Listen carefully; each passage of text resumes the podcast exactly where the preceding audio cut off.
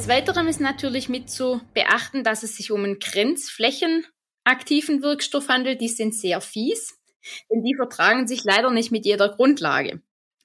Wir haben zwar den Vorteil, dass man den Wirkstoff pH-unabhängig verarbeiten kann, doch mit seinem Charakter als OW-Emulgator gibt es dann doch oft Probleme, vor allen Dingen, wenn wir es in WO-Cremes einarbeiten möchten.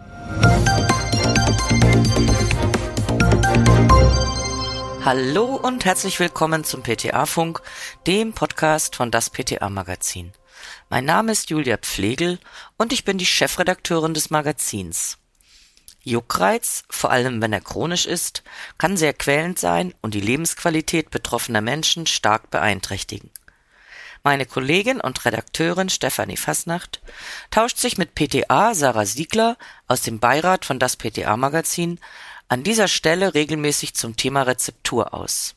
Heute nehmen die beiden den Wirkstoff Polydocanol unter die Lupe, der einer Schwangeren gegen starken Juckreiz am Bauch verordnet wurde.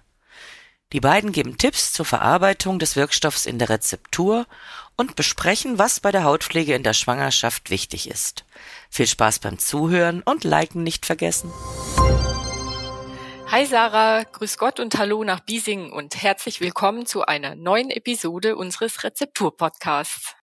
Grüß dich, liebe Steffi. Auch ich freue mich total, heute wieder Teil des Rezeptur-Podcasts sein zu dürfen. Sarah, unser Thema heute ist Juckreiz und es gibt ja so diesen etwas flapsigen Spruch, das juckt mich nicht, den manche sagen, wenn ihnen irgendwas völlig schnuppe, total egal ist. Ich denke, Menschen, die unter Juckreiz leiden und vor allem, wenn er chronisch ist, die würden nie sagen, das juckt mich nicht. Denn Juckreiz ist was ganz Furchtbares, finde ich, oder? Oh ja, also aus eigener Erfahrung kann ich dir sagen, Juckreiz kann einem ganz schön auf die Nerven gehen. Ich hatte mal eine ganz böse Sonnenallergie, die wirklich am kompletten Körper aufgetreten ist und habe 14 Tage lang trotz diverser Antihistaminika keine Ruhe bekommen. Da war an Schlaf nicht mehr zu denken, es war einfach nur zum Aus der Haut fahren. Im wahrsten Sinn des Wortes, ja. Heute sprechen wir über eine schwangere Kundin, die es erwischt hat, die vor lauter Juckreiz nicht mehr zur Ruhe kommt und nicht mehr schlafen kann. Ihre Haut am Bauch juckt total. Was können denn die Ursachen für Juckreiz in der Schwangerschaft sein? Das Hauptproblem ist sicherlich, dass einfach sich die Haut an der Stelle absolut übermäßig dehnen muss. Und in der Schwangerschaft hat man grundsätzlich eh eine eher trockene Haut die zu Juckreiz neigen kann, allein durch ihre Trockenheit. Da machen auch die Schwangerschaftshormone einfach noch ihr Übliches dazu. Man kann grundsätzlich sagen, es ist erstmal nichts Besorgniserregendes, wenn der Bauch juckt. Für die Betroffenen kann es aber natürlich sehr lästig sein. Und wenn es ganz stark auftritt, dann empfehle ich natürlich auch erst, dass man mal mit dem Gynäkologen drüber spricht. Mhm, genau. Und äh, so ist es auch in unserem Beispiel mit der jungen Frau, die war so angestrengt von ihrem Juckreiz, dass sie das Ganze mit dem Gynäkologen besprochen hat. Der hat ihr daraufhin eine Rezeptur mit zehn Prozent Polydocanol verordnet. Was genau ist Polydocanol denn und was bewirkt es in diesem Fall? Polydocanol 600 wird synonym auch als Lauromacrogol 400 bezeichnet und in unserer Rezeptur wird es als Lokalanästhetikum eingesetzt, was im Nebeneffekt einfach zu einer sehr guten Juckreizlinderung führt. Der Juckreiz wird dadurch sehr effektiv gestoppt und die Kundin hat einfach Ruhe. Das Tolle an dem Wirkstoff ist, er darf normal in der Schwangerschaft auch bedenkenlos eingesetzt werden, was so auch im NRF extra aufgeführt wird. Genau, also Schwangerschaft ist Polydocanol bedenkenlos anwendbar. Trotzdem sollte man aber beim Umgang mit Polydocanol in der Rezeptur ein bisschen vorsichtig sein, oder? Ja, genau. Also der Gefahrstoff kann bei Kontakt mit den Augen zu Reizungen führen. Und darum gilt es wie immer im Labor eigentlich, den richtigen Arbeitsschutz zu wahren. In unserem Fall an die Schutzbrille zu denken und diese auch aufzusetzen.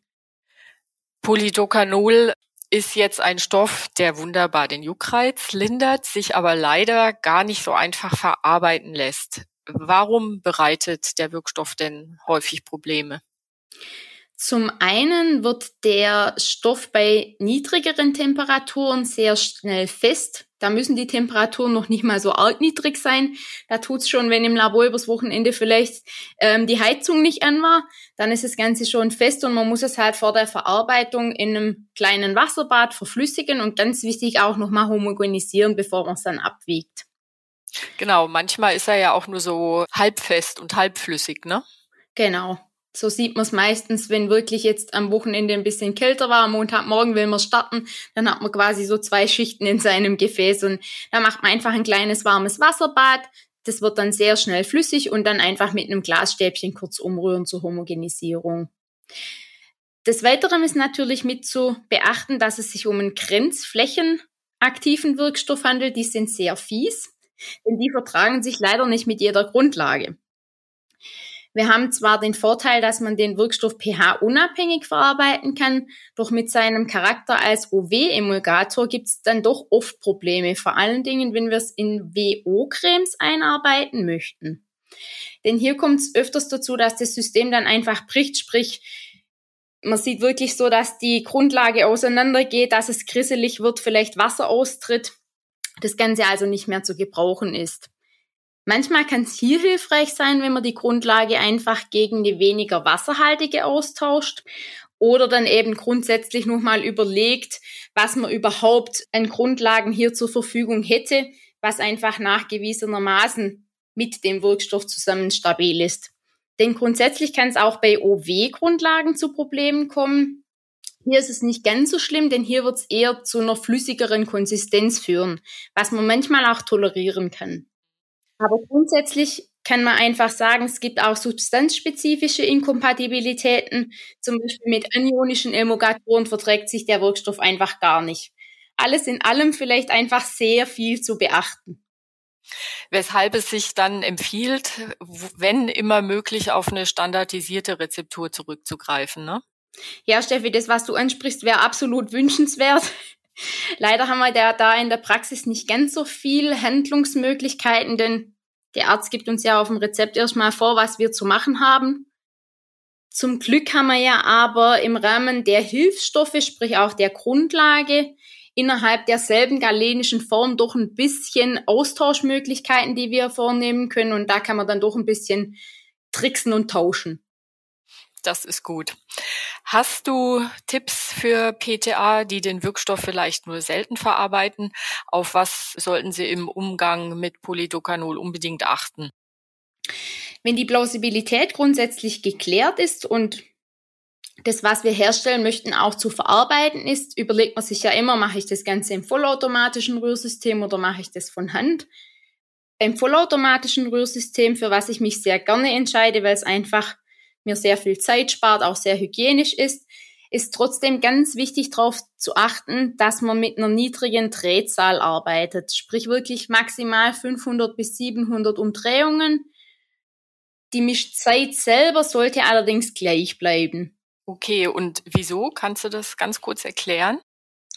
Man sieht es ganz schön an einem Beispiel, wenn man zum Beispiel Polydocanol in Basiscreme verrührt und das mit der ganz normalen Einstellung zum Beispiel eben Creme weich rührt, dann wird das Ganze sehr stark flüssig. Wenn man es auf eine Glasplatte macht, fließt es auch gleich schön runter.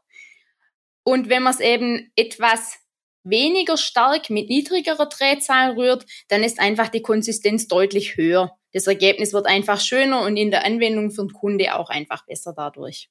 Mhm. Und gibt's bei der manuellen Verarbeitung in der Fanta-Schale, gibt's da irgendwas zu beachten?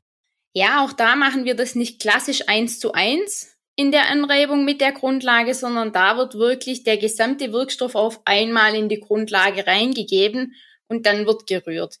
Denn sonst kann es wirklich zu einer starken Klumpenbildung führen. Was kein Mensch braucht. Nee. In der Schwangerschaft, da muss ja der Körper der Frauen regelrechte Hochleistungen zustande bringen. Das gilt natürlich auch für das Organ Haut. Die muss sich in dieser Zeit ja extrem ausdehnen. Was empfiehlt zu schwangeren Kunden denn grundsätzlich zur Hautpflege? Vielleicht auch um Dehnungsstreifen zu vermeiden, soweit es möglich ist. In der Apotheke wähle ich da im Beratungsgespräch gern Produkte aus, die einfach einen hohen Anteil an Weizenkeimölen haben. Die haben einen sehr schönen Vitamin E-Gehalt, was da einfach sehr hilfreich sein kann. Doch noch wichtiger wie das wirkliche Produkt ist es wirklich die Regelmäßigkeit. Also wirklich cremen, cremen, cremen, massieren, zupfen, ölen. In, in wirklich häufigen Abständen zweimal am Tag und wirklich jeden Tag. Das hilft dann wirklich sehr gut, aber man muss es halt wirklich auch regelmäßig machen. Mhm. Und vor allem denke ich auch früh, also nicht warten, bis jetzt die Haut schon extrem gespannt ist, sondern am besten mit Beginn der Schwangerschaft schon anfangen, oder? Genau, denn das Zupfen geht ja gegen Ende gar nicht mehr. Wenn der Bauch so wirklich prall ist, kriegt man ja quasi die Haut nicht mehr so schön zwischen zwei Fingern zum Zupfen und Massieren. Und da kann es auch ein bisschen unangenehm sein. Drum wirklich lieber früh die Haut ein bisschen dehnen und dann hat man nachher das Möglichste getan.